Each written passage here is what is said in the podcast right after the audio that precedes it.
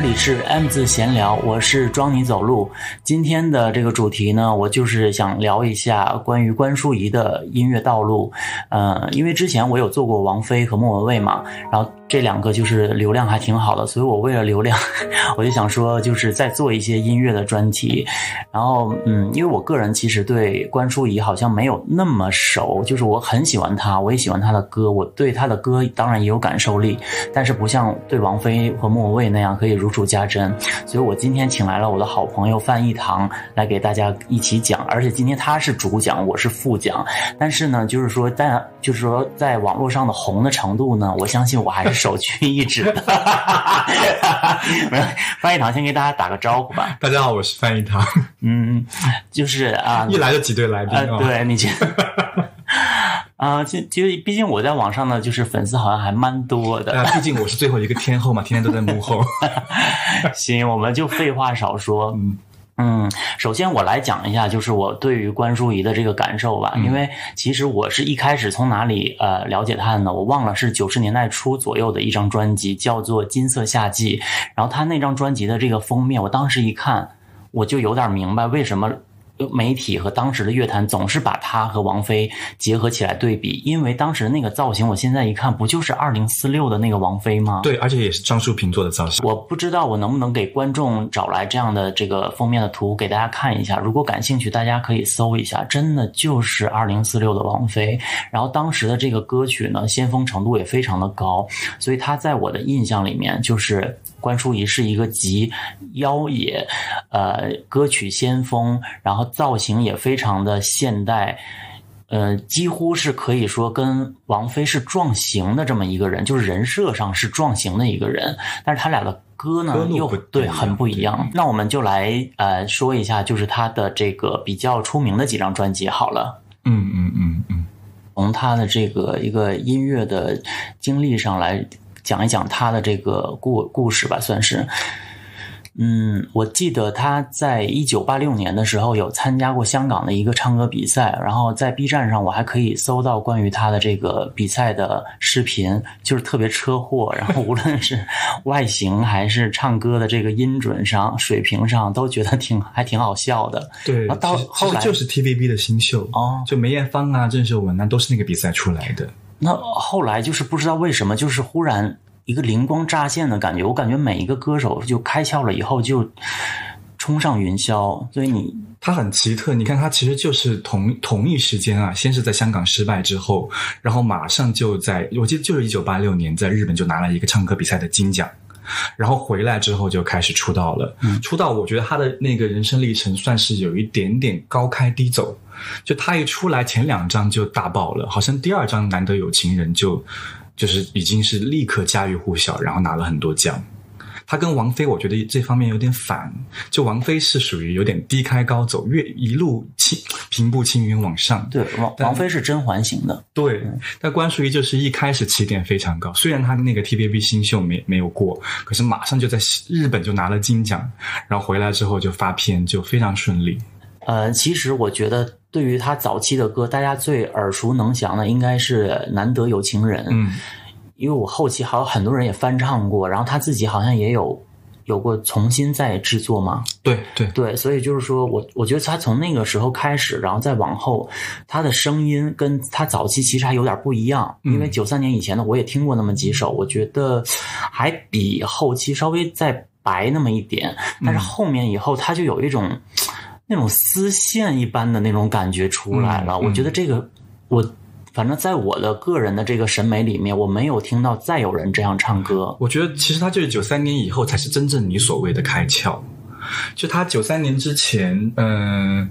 因为香港它毕竟是还是你所有的歌手都必须兼兼顾到那个商业市场，所以他们的主打歌就是对于我和你的审美而言，可能就是相对来说比较拔拔辣一点，对吧？是叫拔辣吗？对，芭乐对之类的。就是我觉得他的主打歌对于你和我来说还是相对芭乐一点，就是口水歌一点。但他当时早年刚出道的时候，他的律动方面就非常好，就这个可能跟他留美。读书的经验有关系，他的那个律动是西洋化的，但是他真正找到个人风格和探索的这个东西开窍，就是你说的九三年。我在这一点上，我不得不插一句，就是说，为什么我的王菲也在美国留学了一段时间，回来律动感 叫游学吧，律动感回还是有点差。就是王菲唱不了很动感的歌，就是这个之在我我之前讲王菲的时候有有聊过。然后呢，我今天可能就是偶尔会插一下，就是她跟王菲的对比，因为这个真的就是他从出道，他们两个之间做比较是很多很多的。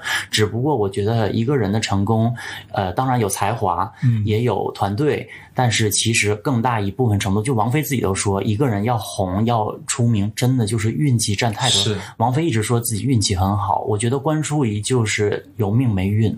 嗯，其实你有没有发现？我觉得很多人说什么态度决定命运，但有时候命运也跟态度是相辅相成的。对，他们两个人声音就很奇特的，就是我觉得王菲的声音总会给我一种精灵的感觉。对，就是她无论是多么的呃不食人间烟火，她都有一种精灵仙和光的感觉。可是关淑怡会给我一种雾的感觉，她是另一种不食人间烟火，是是气是雾，是有一种愁云在里面的宿命感。是的，所以就是我记得我。在这里插一个小故事，我只记得就是我曾经呃 dating 过一个人，然后我在这里讲自己的情感故事好吗？但就是我突然抽出来了，我我我想说一下，就是说我曾经遇到这么一个人，然后他就问我喜欢谁嘛，我当然要先讲吉地双子星和王菲，然后他吉地双子星他他就不予置评，因为他可能没听，但是他就说王菲，哼。然后就一声冷笑，然后我就说怎么了？他说王菲跟关淑怡比就是个屁，就是 就是把那种粉丝的心态拿出来。然后我其实是想说，我今天做这期的内容呢，我即便是把他俩拿出来比较，我都想说两个人的成就、两个人的才华都非常首屈一指，而不是说谁要比谁压一头什么，就是这个是没有意义的，对，真的没有任何的意思。所以我今天的讨论只限于就是说两个人比较的好玩和有趣味点的地方。我觉得我想说一下，那我们首先把它最红的这首歌给大家放那么两三句，难得有情人听一下，然后我们再来讨论，就是说它后期的这个音乐的对音乐的变化。这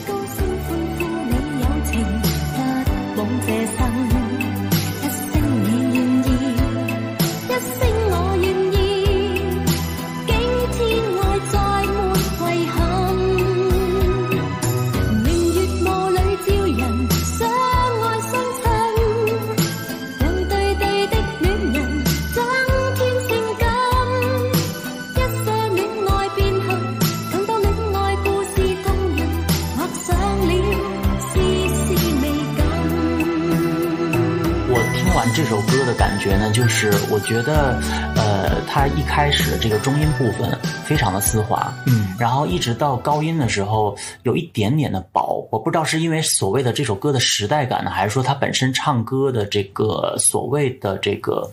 没呃不太足的地方。其实两方面都有原因。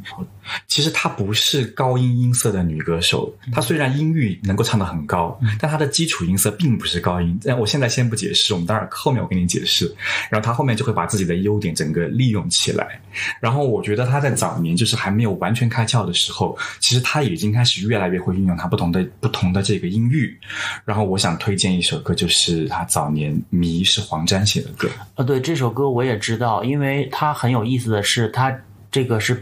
倩女幽魂》里面的配乐，然后它改成了一个 blue 的这种这样的一个感觉，但是它却用的是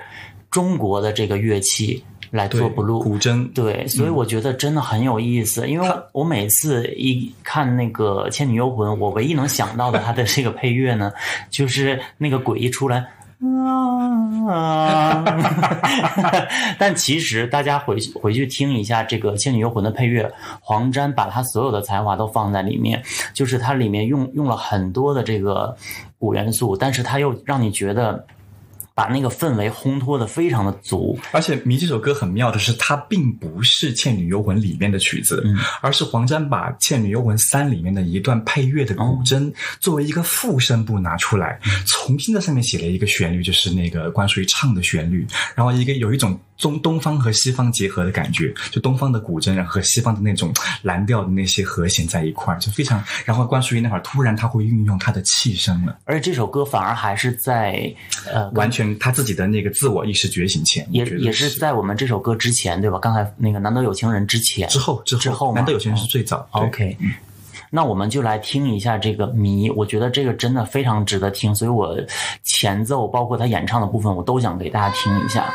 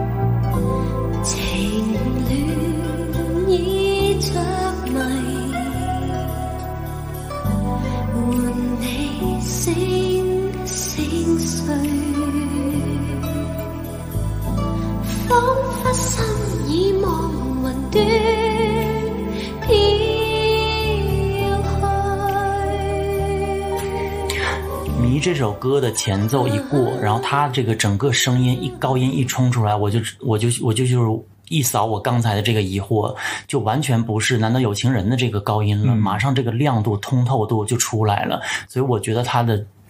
这个我觉得绝对是自我意识的问题，不是说教的。就是以，他应该是唯一一个，也或者说是第一个影响到我该如何唱歌，让我有，也是让我有这个觉醒意识的人。因为我本身也是个中音的一个音色，可是我就听到关淑的时候，我在想说，哎，为什么他明明是中音的基础音色，他的高音却能够那么通透？然后我在琢磨，他其实是把他的那个头声这一块和气音、整个真假声的还有混声全部运用起来了。所以听到他之后，我才会思考说该如何唱歌，如何一个中音歌手也能把高音唱得很通透。对。那么我。我们就是废话少说，接下来来说下一张专辑。因为今天我们要说的很多的内容呢，挺满的。而且其实我们今天找的歌曲都尽量没有找它特别主流主打的，因为我们确实不是说特别爱那种主打歌，而是很偏门的东西，就会发现它很很出色。然后下一张专辑我觉得很值得说，就是《My Way》，它从造型、歌曲所有的这个先锋度都已经堆砌到一起了。这张专辑不红也难，但其实我觉得。呃，不听粤语歌的人可能会没有那么知道，但是我觉得如果爱港乐的话，基本上都会知道这张专辑吧。嗯，因为里面有一首主打歌《缱绻星光下》，是当时好像《天地男儿》那个电视剧的插曲。然后这首歌其实是一个翻唱的法国歌，我觉得算是当时的抒情的港乐歌里面。Bonjour。We do don't do don't 这个歌曲，好，就我觉得算当时抒情歌里面比较独树一格、有气质的抒情歌，不是一听就会有那种啊粤语的那种抒情歌。而他这首歌里面把他自己的那些音色最美的部分全部都用的非常好。然后重点是这张这首这张专辑里面的非主打歌就已经完全能听到他的一些音乐上面的意识的觉醒和野心。他当时跟 d i c k l e 然后合作了一些东西，我然后他把那些酸爵士、C Jazz 那些东西，还有我甚至觉得有一些电子的采样什么的用的非常好玩。那么我们你最提最推荐的是哪首歌？我们先来听一听《缱绻星光下》，帮大家找回一下回忆吧。好。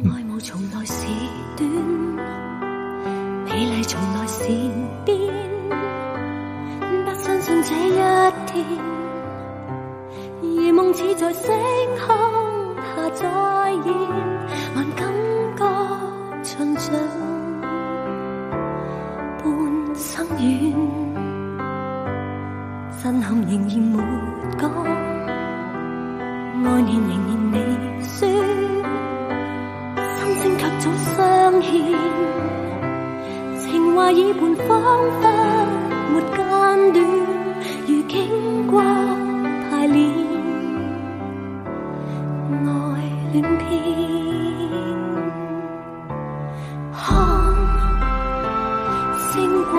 在雨，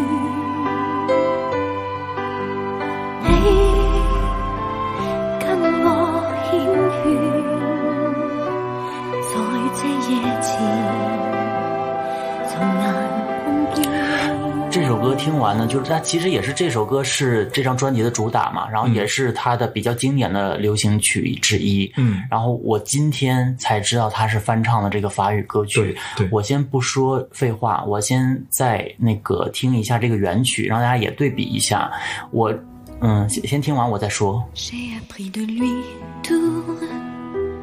les gestes et les cris, tout, les baisers bouleversants et les mots difficiles, réveil sans domicile, oser ce qu'il ose. J'ai appris pour lui la souffrance et l'envie, la jalousie comme une corde, ce désordre des sens. 我觉得法语版放出来以后，我完全没有觉得关淑怡输了或者怎么样，因为以往的翻唱歌曲呢，我们嗯有一部分人当然是实力不行，有一部分人是意境不行，然后又有一部分呢，所谓的就是大家流行说一个母语羞耻的问题，嗯嗯就是会觉得说自己的语言唱出来没有那么好听，然后我是觉得关淑怡没有输，而且。巧就巧在他恰好还用了粤语，粤语真的他的这个韵脚上不输这个法语的好听的。we，我只能说 we。嗯，呃，但是呃，其呃，但其实呢，在这首两首歌之间呢，我能听到一些联系，就是说我我我觉得就像王菲翻唱《乘客》一样，嗯就他肯定是欣赏这个歌手的，嗯无论是从他的发声角度，还是声乐的这个角度，都可以听到是有一点点的关联的。当然当然会有一些，嗯、怎么讲，把别人的精髓用拿拿过来的感觉，嗯对。呃，那么让我们再来听一下这张专辑的另外一首我觉得很值得推荐的歌《惊世感觉》。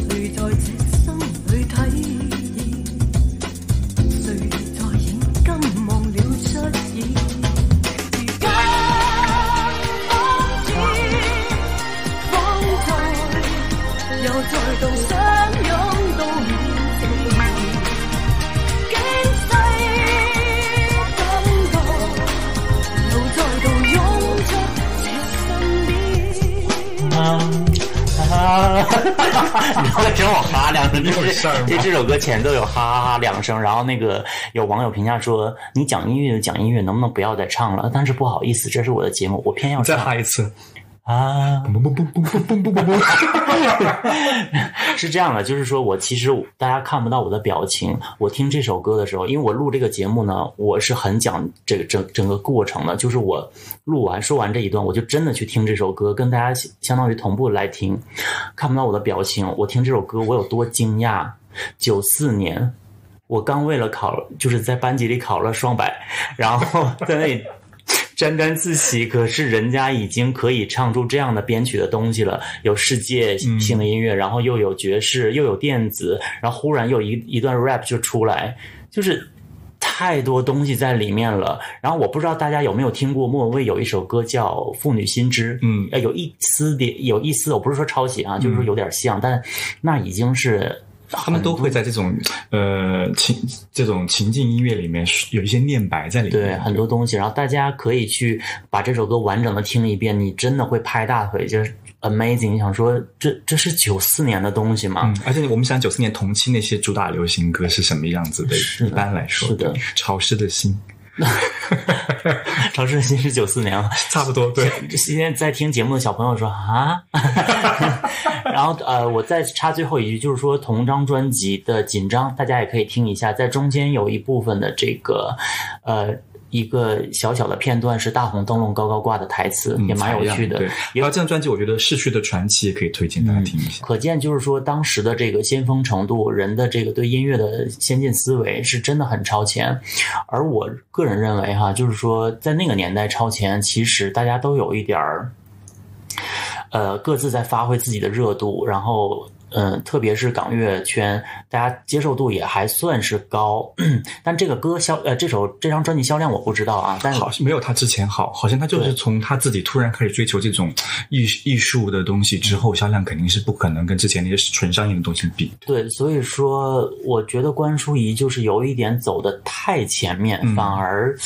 拖了他呃赚钱的这个他。是你发现没？其实那个王菲啊、郑秀文那他们声音开窍差不多都是九五年那会儿，可是关淑怡比他们确实开窍会早一些。嗯嗯，行，我们不不把太多的时间浪费在一张专辑上，我们来讲下一张专辑。好嘞，来到一九九五年，他的《忘记他》，我喜我觉得应该大家对这首歌反而可能是更熟吧。嗯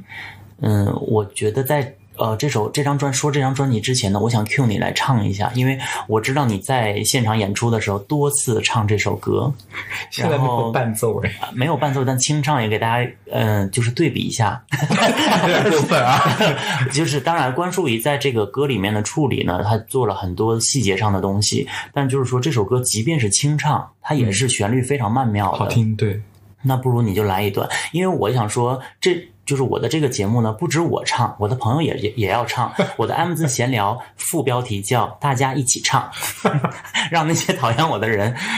听不完我。觉得可以解释一下这首歌的原唱是邓丽君。哦，对对对对，然后呃，其实邓丽君这首歌的唱法是在一九八八几年比较正统，就是那种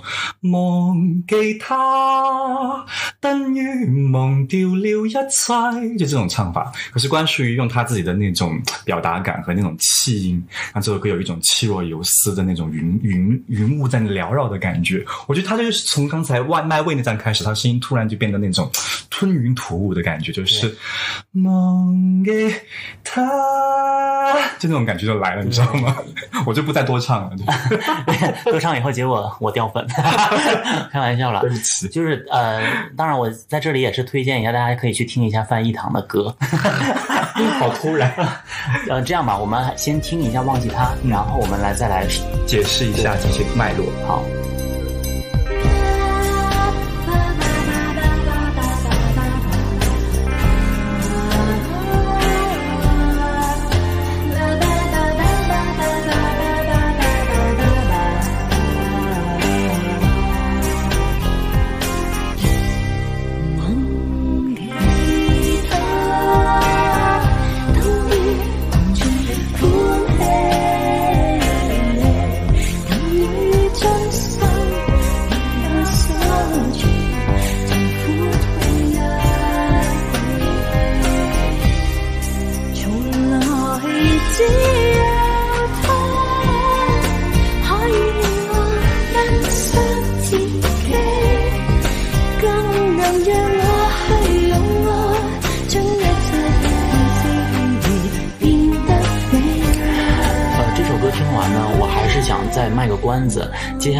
再听一下李香兰，李香兰这首歌也是翻唱，对吗？。对，这是一张全翻唱专辑。嗯，所以说就是，嗯，听完以后，我们再来看一下他的这个制作人和整个团队想要怎么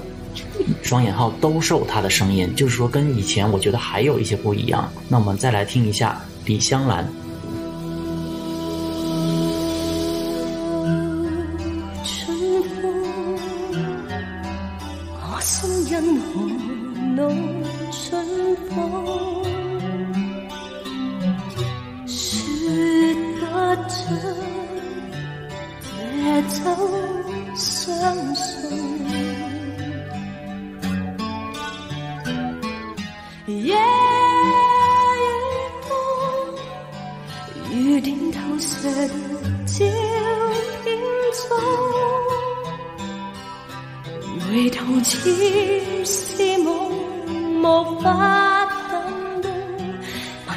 凝望你褪色照片中。啊像花水你好，如冰水不動，卻像有无数说话，可惜我听不到。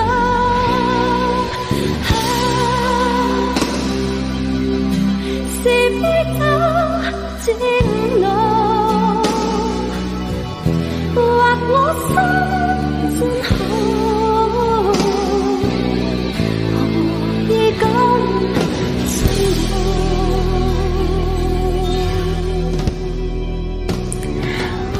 首歌放完呢，我就是很想说，我第一次听到这首歌，我的惊讶的程度，就是说大家有没有听出来，他一开始的那个前奏电吉他的声音一直在播播播播，结果把他的这个声音直接，他那个弦还没有播完的感觉，然后他的声音就跟着那个电吉电吉他一起出来，一直抖出来，就是说他的这个处理。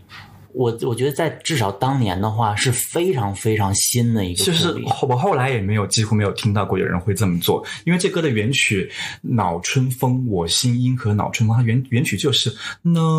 春风，可是他让这个“恼”字就直接在那个 intro 就是影子里面，跟那些吉他声部交织在一起，慢慢的那个浸开来，就像一个一一一这个薄雾慢慢沁出来，他用了一点那个声波的 reverse，就感觉那个声音是。恼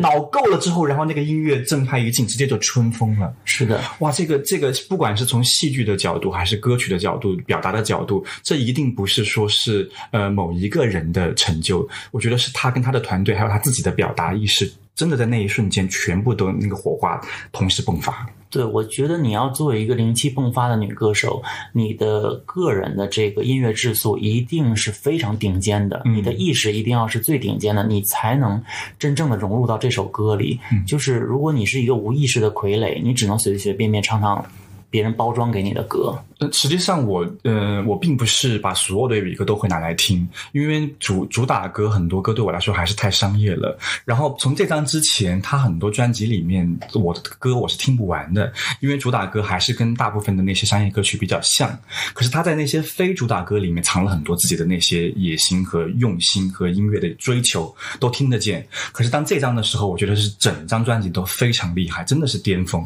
因为这是一张全方向专辑，它跟王菲的《非靡靡之音》是同一个时期、同一个唱片公司，然后都是原因是那一年邓丽君去世了。啊、然后王菲就干脆做了一张全翻唱那个邓丽君的专辑，那张也非常牛逼。我觉得那张的话，就是说你让我个人点评，就是我觉得那张王菲的这个声音处理上也是非常厉害的，嗯但是在编曲上还是稍稍，我觉得跟这张比的话，稍微欠缺了一点。嗯，怎么说？我觉得，嗯、非靡靡之音》更像是把王菲的声音整个烘托到极致对，而这个呃《All Time Favorite》更像是一个完整的作品，是一个一群艺术家一起在共同完成的一个作品，会有这种感觉。就不管我们如果有机会，大家可以搜搜那个封面，那个绿色的背景，它的瞳孔、美瞳的颜色，一个大的呃油头油头，对我觉得都非常有一种赛博朋克的那种意识在里面。而且我觉得这张专辑呢，它好，就是说拿到现在来比，我说它好在哪儿呢？就它没有把人的声音来做一个特别靠前的这么一个卡拉 OK 的那种，对，因为现在的这个呃。你因为大家都是戴耳机听歌嘛，然后很多的这个新歌都做成就是声音在你声音在你耳边呢喃的这种感觉，它可能让你更有代入。对其实这种真的就是假象。你看，它只是纯粹的把自己的声音变成一种乐器乐乐器对对，所以这样的话，就是更能显示这个人的才华。嗯，而且你发现，我们刚才回到忘记他那首歌，我们原曲其实也很好听了，可是关淑怡她的那些意识，我觉得她也也会多少受，比如说吉利双子星的影响，嗯，她给自己唱了很多副声部，王菲也有这个爱好，对，那可是关淑怡的副声部完了又是另外一种风格在里面，她那个副声部和这主声部自己在那边交织起来的时候，就特别的前卫，特别的有那种迷幻之感，我觉得这个就是天赋，对。是。我们接下来再来听一下同张专辑的《深夜港湾》。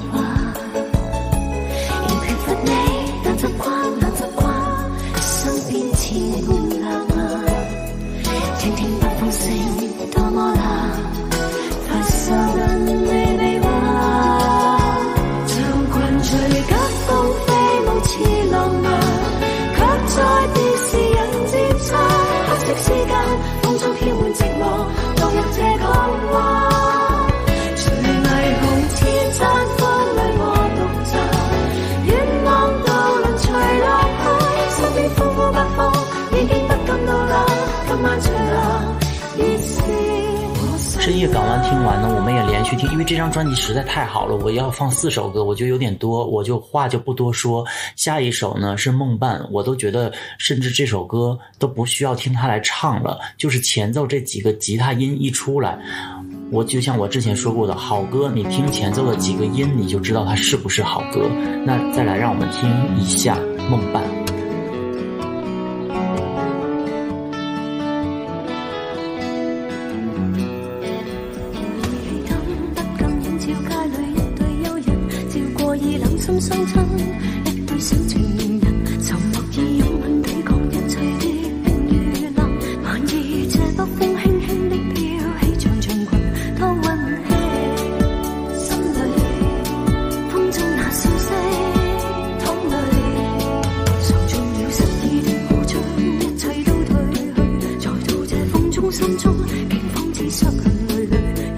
然後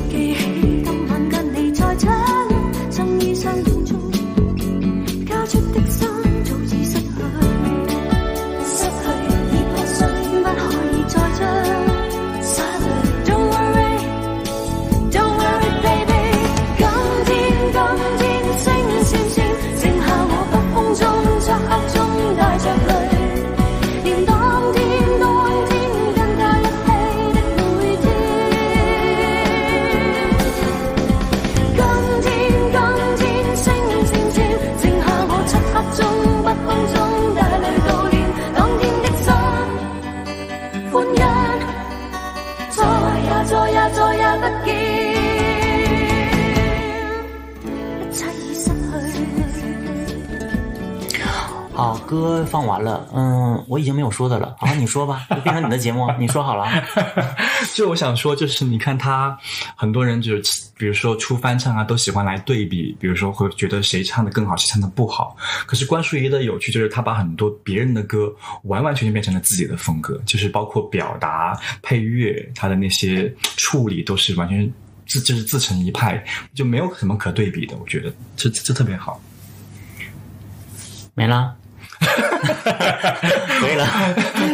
非要突然那么 Q 一下，我反而不知道该说什么。没有开玩笑了。然后，但是就是我觉得他这个这张专辑的这个灵气乍现程度就是有目共睹的。嗯，然后可是有意思的是呢，他接哎不是有意思，不对，我不是不能这么说，但是一个有一个事件的发生，让他这张专辑戛然而止，就他接下来好像就是跟公司有什么问题，对吧？嗯、应该这么说吧。我觉得你看他跟那个王菲早期都叫 Shirley，两个 Shirley 的命运是完全不同的。其实王菲就是九五年开始，忽然就越来越往上，因为她把国语市场整个打开了。哦，就她遇到了很多更好的合作的、舒服的，包括亚东啊，然后那个窦唯这些音乐人，就彼此共同成就。可是那会儿发生一个事情是，环球把宝丽金好像是收购了，嗯相当于宝丽金就解体了。呃，其实，在关淑怡在宝丽金晚期的时候，其其就不太愉快了，嗯因为公司觉得说他越来越追求自我的艺术，而没有在注重商业上卖不卖这件事情。他跟他们合作可能也有点点灰心，嗯，然后结果到了那个环球，发现还是那帮团队在跟他合作，他索性就这么消失了。对，好可惜啊！他相当于在人生的一个正要爆发的时候，然后马上就收起来。然后他到什么时候？我呃，但是我记得啊，我记得最后他即便离开这个公司，然后好像又出了几首他的这个遗珠，然后做了一张对，你看你这公司是不是很狡猾？就是把他其实已经是九三到九五年就全部录好的一些歌拆散了，直到九八年才发出来。然后当时有很多人就感叹说：“哇，时代终于赶上了关淑怡。那么这张专辑的名字叫，”一种是一张 E EP，而且这张专辑是我在网上、在微博上、在各种平台上我推荐最多的专辑，因为我刚开始听到这个算 EP 吗？还是 EP 只有六首歌。这张 EP 呢，我我我第一次听到的时候，我就已经惊为天人，因为我不相信，就是说一个就六首歌其实不少了，嗯，就是每一首歌你都不会觉得说啊这个平淡一点了，因为一张专辑难主打非主打，对难免会有一点，而是每一首歌都是经典。如果他把当时的这个那个年代。他想做的这个内容都合成成一张专辑的话，这张专辑得有多爆炸？嗯，所以说，呃，我们接下来听一首歌吧，也是来自这张专辑，然后是我个人最爱的，无论是从歌词还是编曲还是这个旋律上，我都很爱，而意它在这个歌的意义上也非常的宏大，叫做《大地之母》。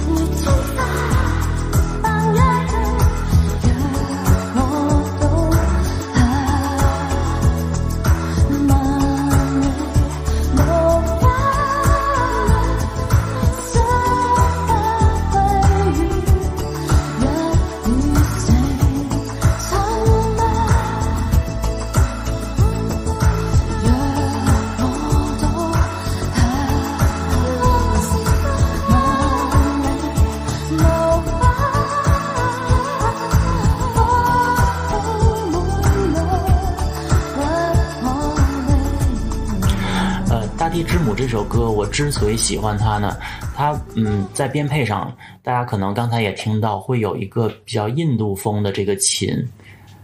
在背景里面，所以说它其实元结合的元素非常多。呃，我不多说，接下来呢，这张专这个 EP 里面还有一首歌叫做《薄荷气味》，我也非常喜欢，特别是有几句，我给大家放一下，那几句的这个。哎呀哎呀，那就就那种氤氲，这种感觉，你就把一个墨水滴到水里，然后它化开的那种感觉，我我不知道怎么形容，因为我觉得我的形容甚至羞辱了他的声音，就是他实在是太会表现这个这种化开的感觉了。那大家一起来听一下《薄荷气味》。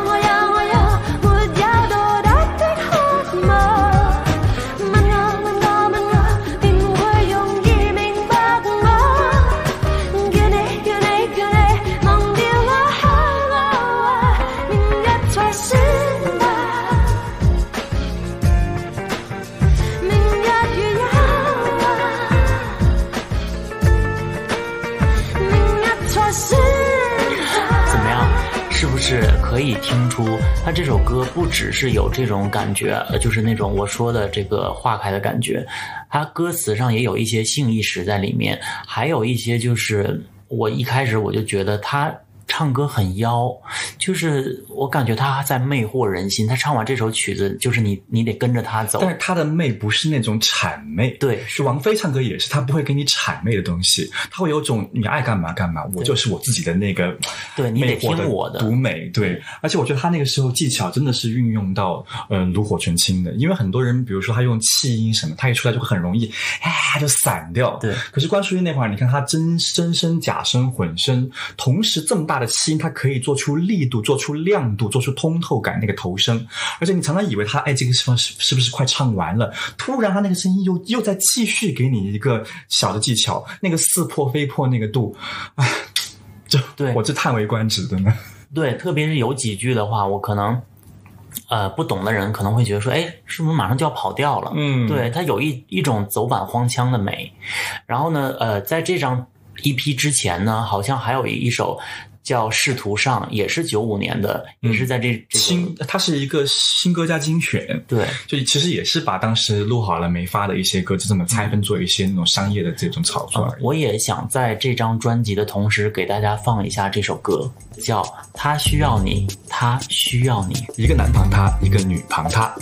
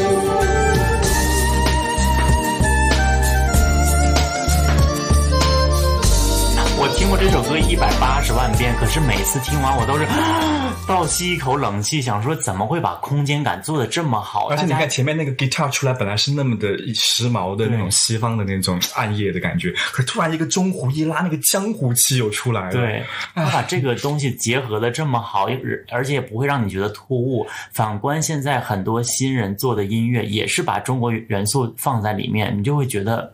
硬凑会别闹了，朋友，别闹了，回家读点书，考个公务员吧。有点多。对不起，就开玩笑哈。然后我只是想说，这首歌这个大家听一下，每一句话，嗯，几乎它的尾音这个空间感的这个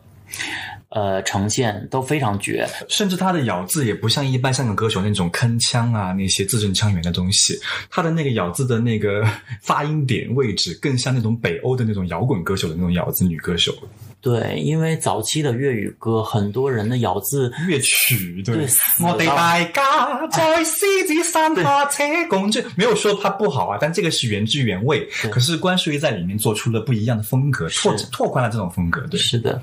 呃，后来他就相当于消失了几年，对，嗯，呃，我记得是二零零一年，他出了一张国语专辑，嗯。就相当于是他的复出专辑嘛，对。其实你看他那会儿也知道说这个市场不在香港了，嗯，所以他为什么复出的时候出的是国语专辑，在台湾发，嗯。嗯。然后在这个国语专辑呢，我个人听来的感受是，比如说我一会儿可能给大家放一首，这首歌叫《这些年》，就是我听来，我觉得他的这个国语咬字啊。嗯，唱法上就觉得怪怪的，不是他一他的水平，因为他粤语歌实在太出色了，所以我就在想，就是说，哎，先我来先听歌吧，听完歌以后，然后我再来提出我的问题。收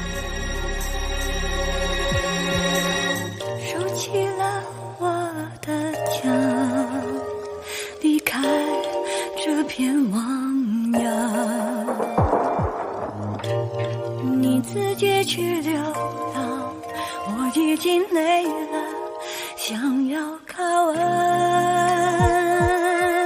你说过的天堂是在什么地方？这样漂洋过海，难真的斑驳不是答案。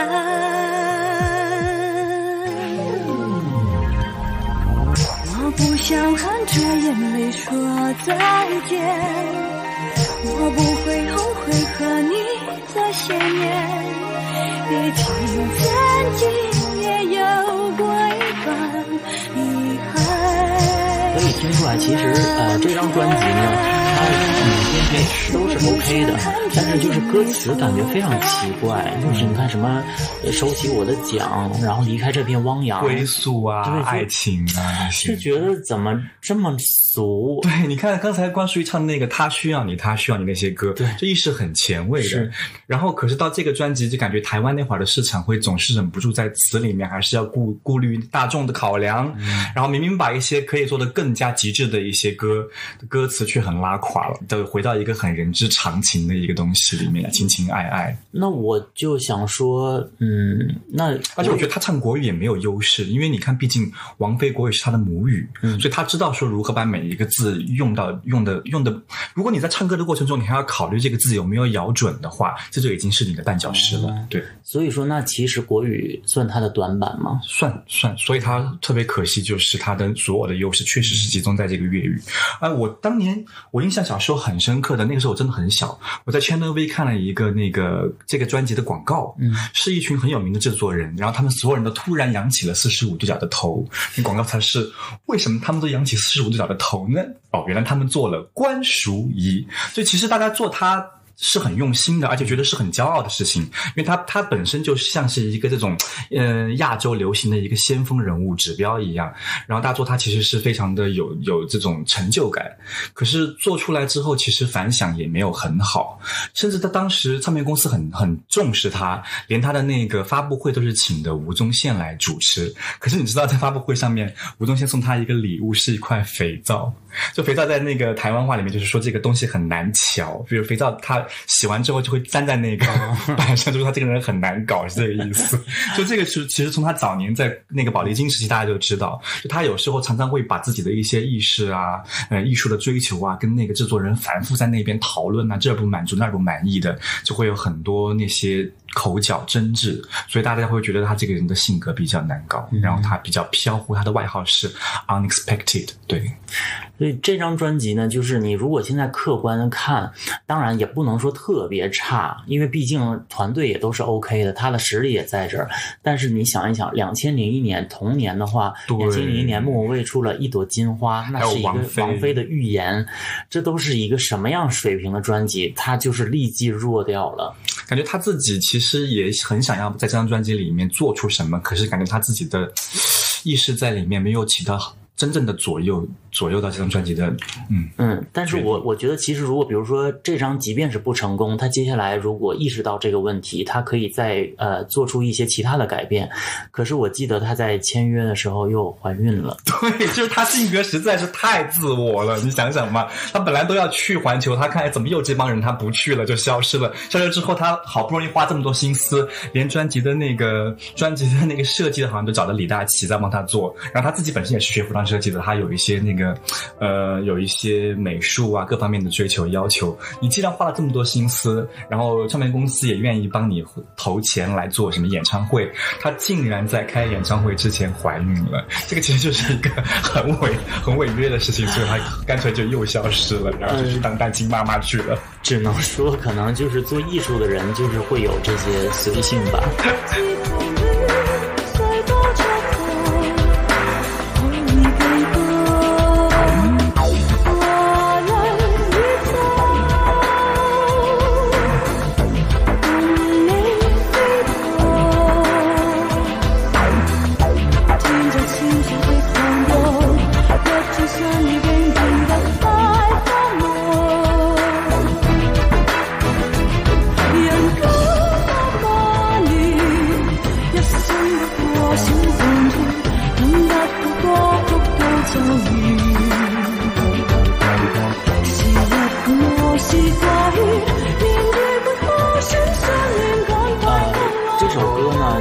刚才我在放音乐的时候，翻译堂跟我讲说，其实这首歌反而还不是二零零六年的歌是的，是一九九七年的歌。啊，就是他最迸发的那个时段的歌。可想这个编曲都隔了这么多年了，没有一丝一毫过时的感觉。是，你还有什么要评价的吗？对于这首歌？我没有什么好评价的，他们几个都太超前了。就是反正大家感受到就可以了，因为嗯，其实跟刚才那个一纵那几个歌也都有点类似的这个处理但。是他的编曲比一纵还要超前的，因为编一纵是九三九四嗯，这种是九七。对，嗯，所以就是说他最擅长的部分，他永远是很惊艳的。那同张专辑我没有什么要说的了。进化论的话，好像歌词上讲他就是这个付出的心情对嗯，也可以听一下。其他歌我还记得跟谭咏麟合唱，我就想说，嗯，不了吧。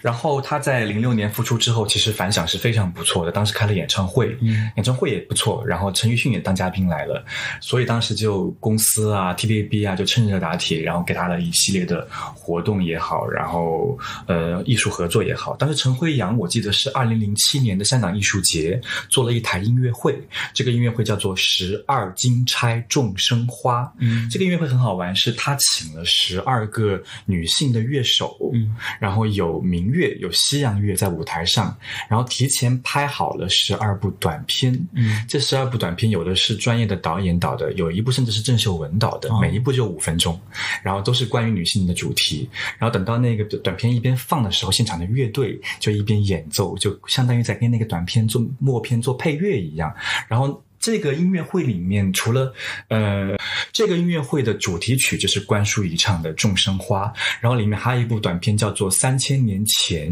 也是邀请关淑怡跟李香琴合作的一个作品。嗯嗯，我们先来欣赏一下。嗯，行，好的。因为我不我我刚才直接就是已经飘走了，因为想说不用我主持了。好的，来听歌。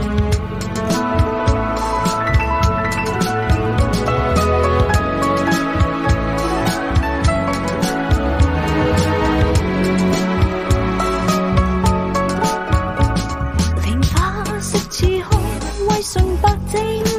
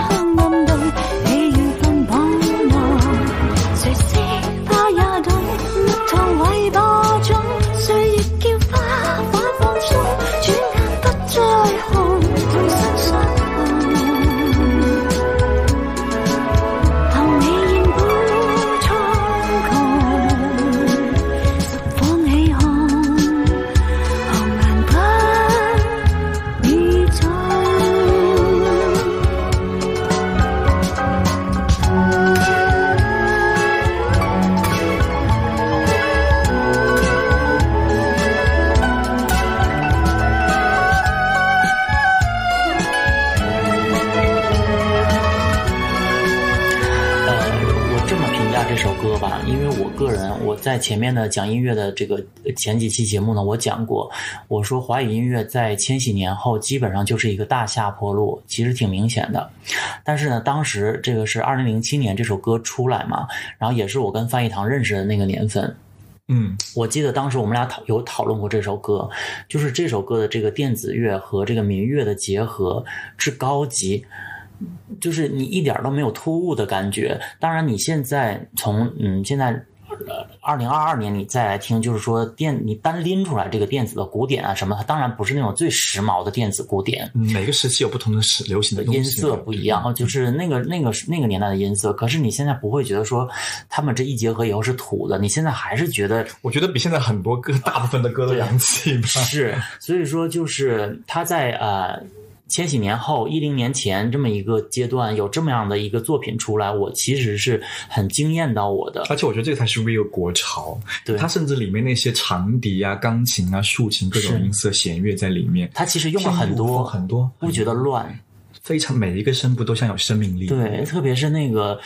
呃，那是琵琶吗？还是古筝？有琵琶有古对，筝有噔噔噔噔噔一一出来，像水一样流出来，那个感觉真的非常爽。嗯。同一场音乐会里面呢，有一首歌其实好像更出名，嗯，叫做《三千年后》。对，前面有李香兰的这个李香琴啊，李香 这个跳的有点远啊，李香李香李香，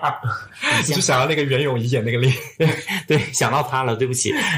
李香琴，李香琴。他说了一段念白，再见唔好怪我第一句同你講再見。，Yeah，就是这你知道，个很经典那一。年那个肥姐沈殿霞走了，所以感觉我觉得那个李湘琴的声音格外的有情感，哦，而且这也是我跟我外婆最后一次一起听歌，就听了这首。嗯，那么我就不多做点评了吧，让大家一起来感受一下，感受几句这首它更像一个。故事。三千年後，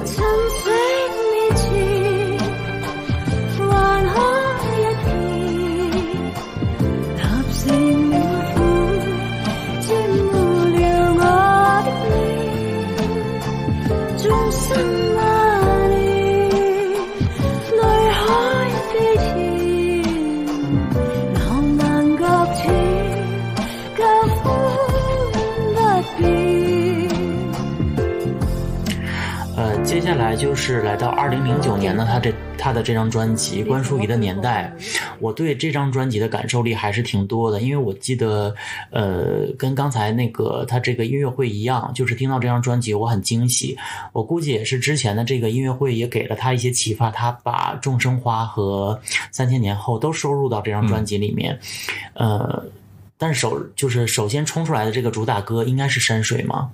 嗯，递盡頭，哦，低镜头算他的，但我嗯。對低镜头，当然抒情歌算是一个很好的一个传播的这么一个角度典的歌，範對，嗯。但是我个人感受非常强烈的是山水，嗯，就是这个电子一出来，我觉得他又找到了他新的路，嗯。就是他以前，嗯，就是他最迸发的那段时间呢，嗯、其實。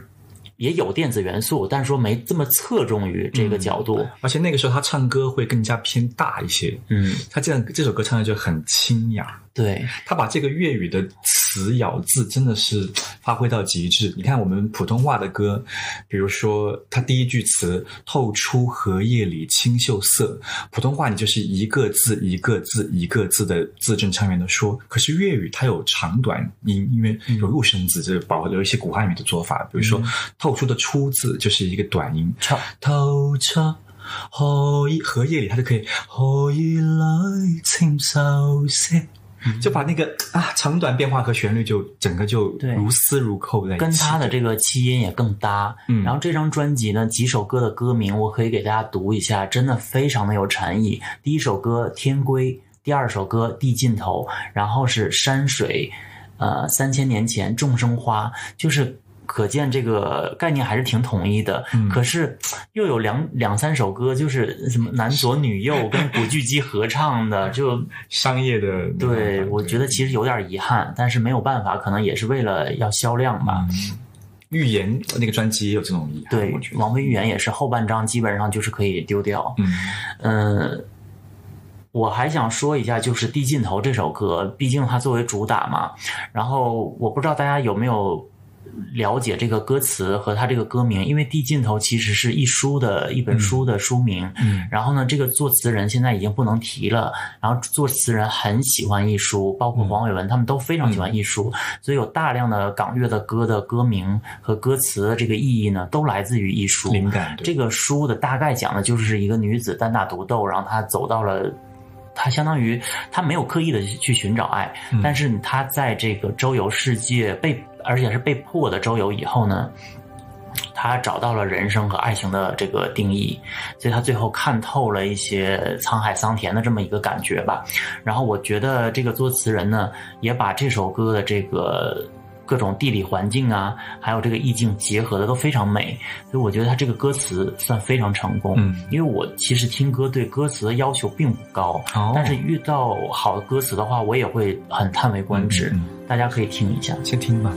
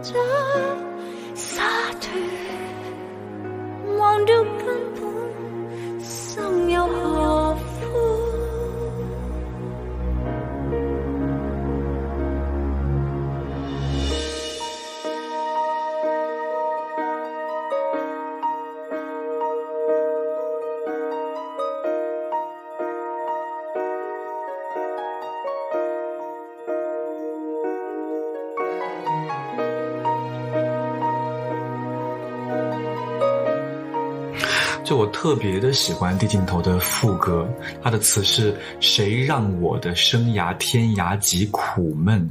开过天堂幻彩的大门”。我最喜欢就是这个“过”字，就是我觉得人生是很多时候一个人糊里糊涂的这么快乐过一生也挺好的，或者他就也不知道什么是所谓更更加的极乐的那种感受，或者是绝对的幸福的感受。那突然有一天，老天爷把这个天堂幻彩的大门打开，让你让你触摸到那个所谓的快乐。当那个门又突然关上的时候，你就会有一种落差之感。这就是当时零九年我听到这首歌的一个最大感受。对，嗯然后呢，这张专辑就是说，我觉得听华语音乐有一个好处，就是你可以透过不只透过音乐，你可以透过歌词来了解他整个想传达的这个概念。然后这张专辑之后呢，我好像就没有再怎么听他唱歌了。就我后来也听过一些他的八卦，比如说他在微博上还跟粉丝吵架呀，然后 有点发疯啊什么的。就是嗯，其实这张专辑之后，他也没有再正式的发表嗯他自己风格。我可能最后听他的一首歌叫《陀飞轮》，翻唱的陈奕迅。对，陈奕迅唱的。然后我其实他这张专辑之后，呃，声音也有开始，呃。断崖式的下滑，是因为我每次讲女歌手呢，我就是说大家走走下坡路，因为这是必然的，就是每一个人的生命，不只是声音，就是你所有的一切，你都在走下坡路，这这个是难以避免的事情。所以我记得我当时讲莫文蔚的时候，我说我说她有走下坡路，然后呢，我前面讲了她金光灿烂的一生，音乐的一生，讲了非常非常多，然后网友评价说。啊！居然有人质疑莫文蔚的唱功，就是完全没有在管我前面讲什么，他就一定要听我最后说他不好的地方。就是我我我也不是说他不好，就是说我们必须得客观的承认，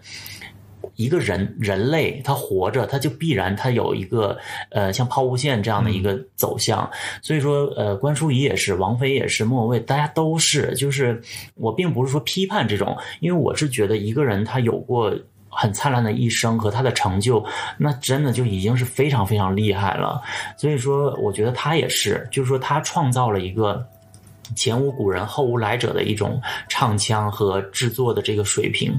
然后呢，最最后听。陀飞轮的时候，我其实我多少是有点感叹的，因为即便是录音室的版本，还是可以听出来有一些，比如说呃音不准呐，呃气不够的这种东西在，就是但表达的东西还是完整。那当然，所以就是挺遗憾的，嗯。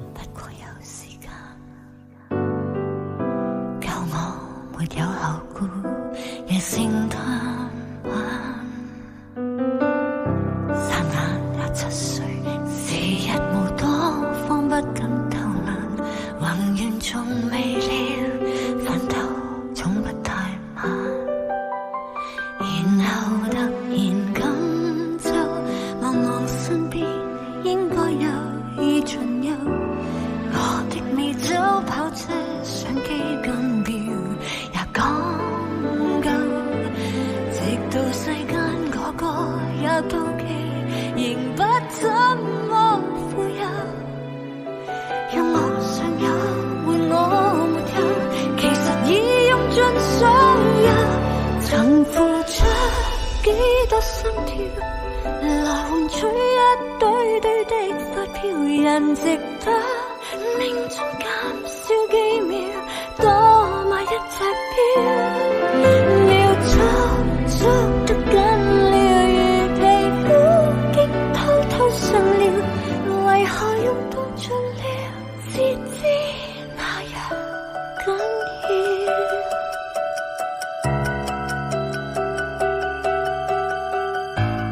就其实我们听到陀飞轮的时候，会发现他从头到尾唱歌都会有种宿命感。你看他唱那个什么，呃，深夜港湾呐、或者递镜头到陀飞轮，他就是声音中莫名的有一种苦涩的东西，还不是那种故意给你抒情说啊我多么难过，这一刻我伤心我流泪，不是，他就会给你一种命运的苦的感觉。那所以他其实可能声音就是像他自己做人的态度一样。你知你还记得我们当时说他那个？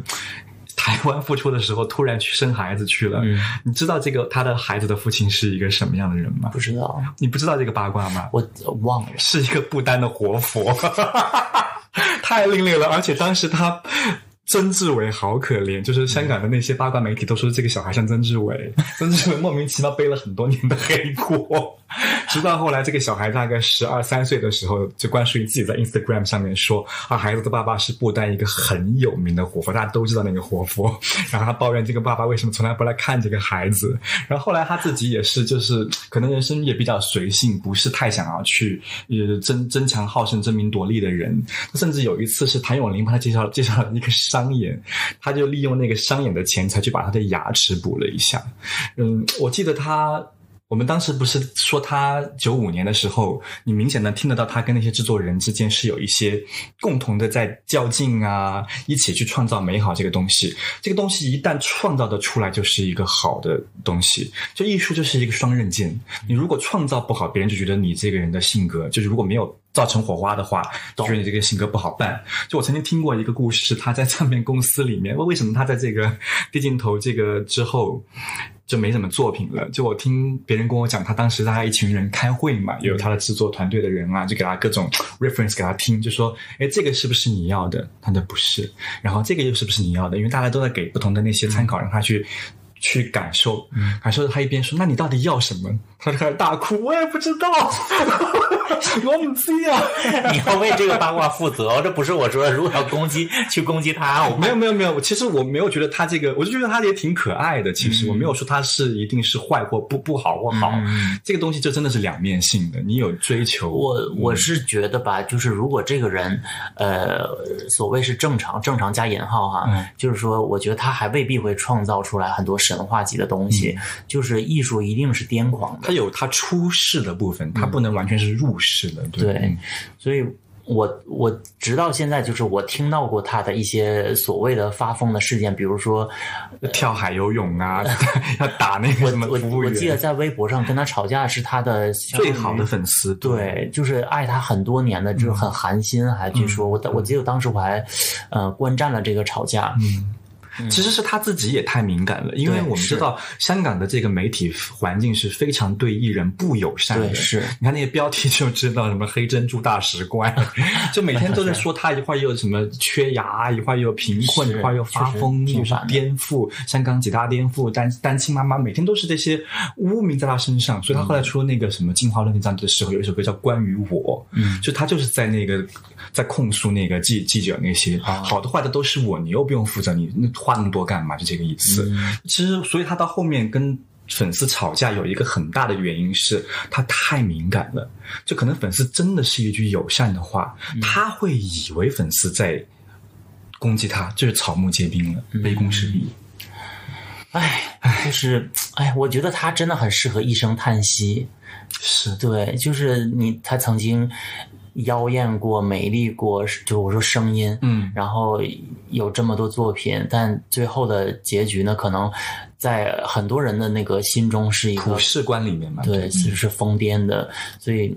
还就叹息吧，我就不做过多的评价。我我想问一下，你觉得这个艺术走的太超前，